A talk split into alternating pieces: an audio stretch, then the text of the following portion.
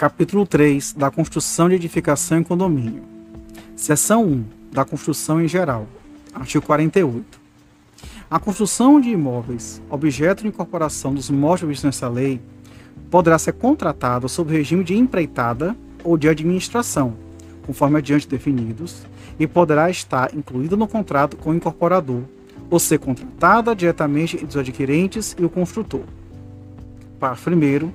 O projeto e o memorial descritivo das edificações farão parte do integrante e complementar do contrato. Parágrafo 2. Do contrato deverá constar o prazo da entrega das obras e das condições e formas de sua eventual prorrogação.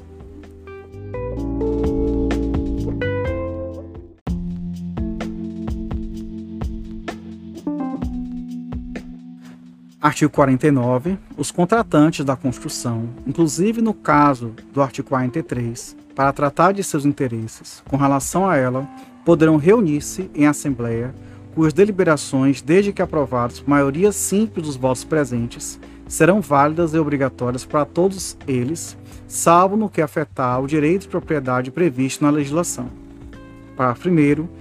As assembleias serão convocadas pelo menos por um terço dos votos dos contratantes, pelo incorporador pelo construtor, com menção expressa do assunto a tratar, sendo admitido o comparecimento de procurador bastante. Parágrafo 2. A convocação da Assembleia será feita por carta registrada ou protocolo, com distância mínima de cinco dias para a primeira convocação e mais três dias para a segunda, podendo ambas as convocações ser feitas no mesmo aviso. Parágrafo 3. A Assembleia instalar-se-á, no mínimo, com metade dos contratantes de primeira convocação e com qualquer número em segunda, sendo, porém, obrigatória a presença, em qualquer caso, do incorporador ou do construtor, quando convocantes, e pelo menos com metade dos contratantes que a tenham convocado, se for o caso. Parágrafo 4 Na Assembleia, os votos contratantes serão proporcionais às respectivas frações ideais de terreno.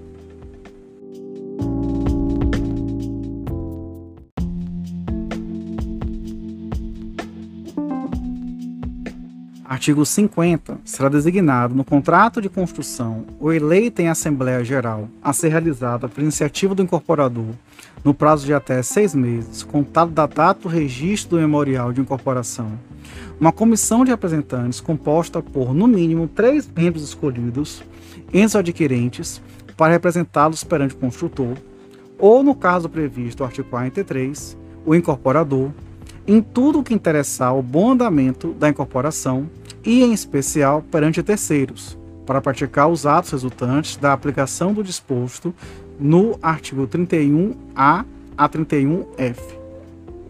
Parágrafo 1.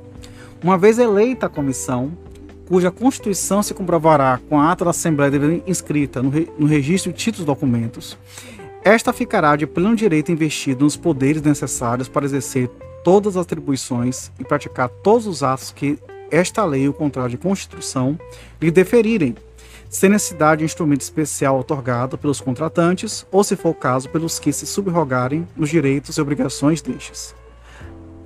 Parágrafo 2 a Assembleia Geral poderá, pela maioria absoluta dos votos dos adquirentes, alterar a composição da comissão de representantes e revogar qualquer de suas decisões, ressalvados os direitos de terceiros quanto aos efeitos já produzidos.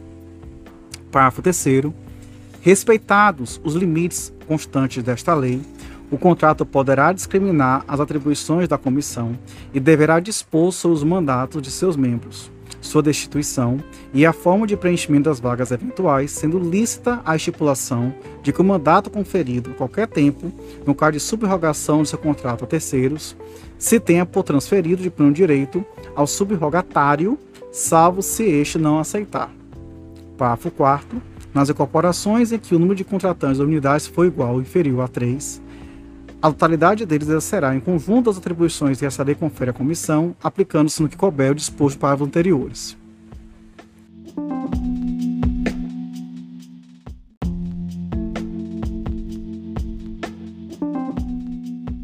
Artigo 51. Nos contratos de construção, seja qual for o regime, deverá constar expressamente a quem caberão as despesas com ligações de serviços públicos devidas ao poder público, bem como as despesas indispensáveis à instalação, funcionamento e regulamentação do condomínio. Parágrafo único. Quando o serviço público for explorado mediante concessão, os contratos de construção deverão também especificar a quem caberão as despesas com as ligações que incumbam a funcionários no caso de não estarem elas obrigadas a fazê-las, ou em o estando, se a isso se, se recusarem ou alegarem impossibilidade.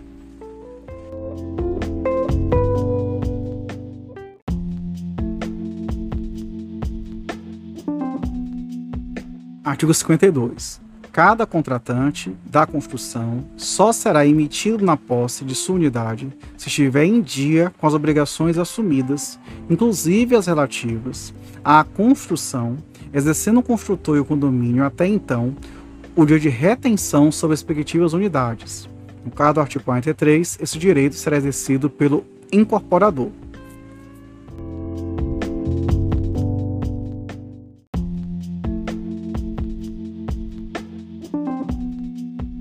artigo 53, o Poder Executivo, através do Banco Nacional da Habitação, promoverá a celebração de contratos com a Associação Brasileira de Normas Técnicas, a BNT, no sentido de que esta, tendo em vista o, disposto na Lei 4.150 de novembro de 1962, prepare no prazo de mais 120 dias normas que estabeleçam para cada tipo de prédio se padronizar.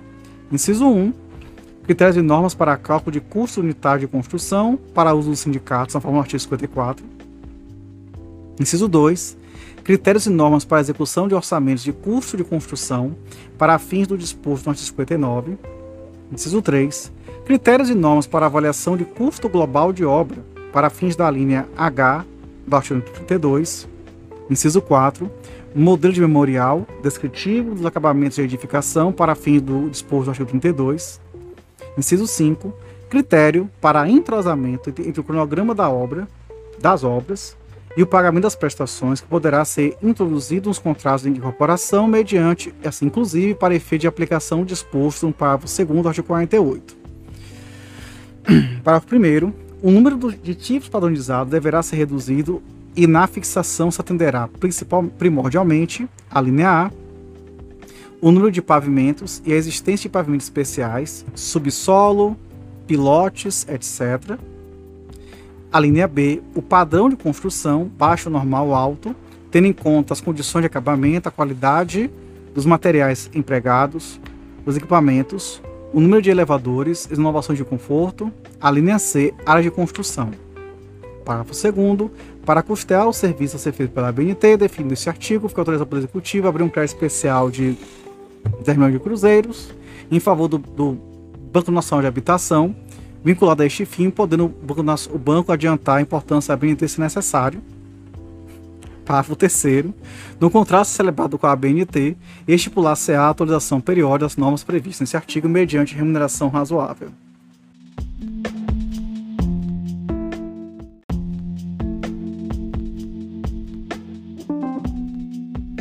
Artigo 54 os sindicatos estaduais da indústria da construção civil ficam obrigados a divulgar mensalmente, até o dia 5 de cada mês, os custos unitários de construção a serem adotados nas respectivas regiões jurisdicionais, calculados com a observância dos critérios e normas a que se refere o inciso 1 do artigo anterior. Parágrafo 1 o sindicato estadual que deixar de cumprir a obrigação prevista nesse artigo, deixar de receber dos cofres públicos, quando perdurar a omissão, qualquer subvenção, auxílio que pleiteie ou a que tenha direito. Parágrafo 2. Na ocorrência de omissão do sindicato estadual, o construtor usará índices fixados pelo sindicato estadual, em cuja região os custos de construção mais lhe pareçam aproximados dos da sua. Parágrafo 3. Os orçamentos ou estimativas baseados nos custos unitários a que se refere este artigo só poderão ser considerados atualizados em certo mês para os efeitos desta lei se baseados em custos unitários relativos ao próprio mês ou a um dos dois meses anteriores.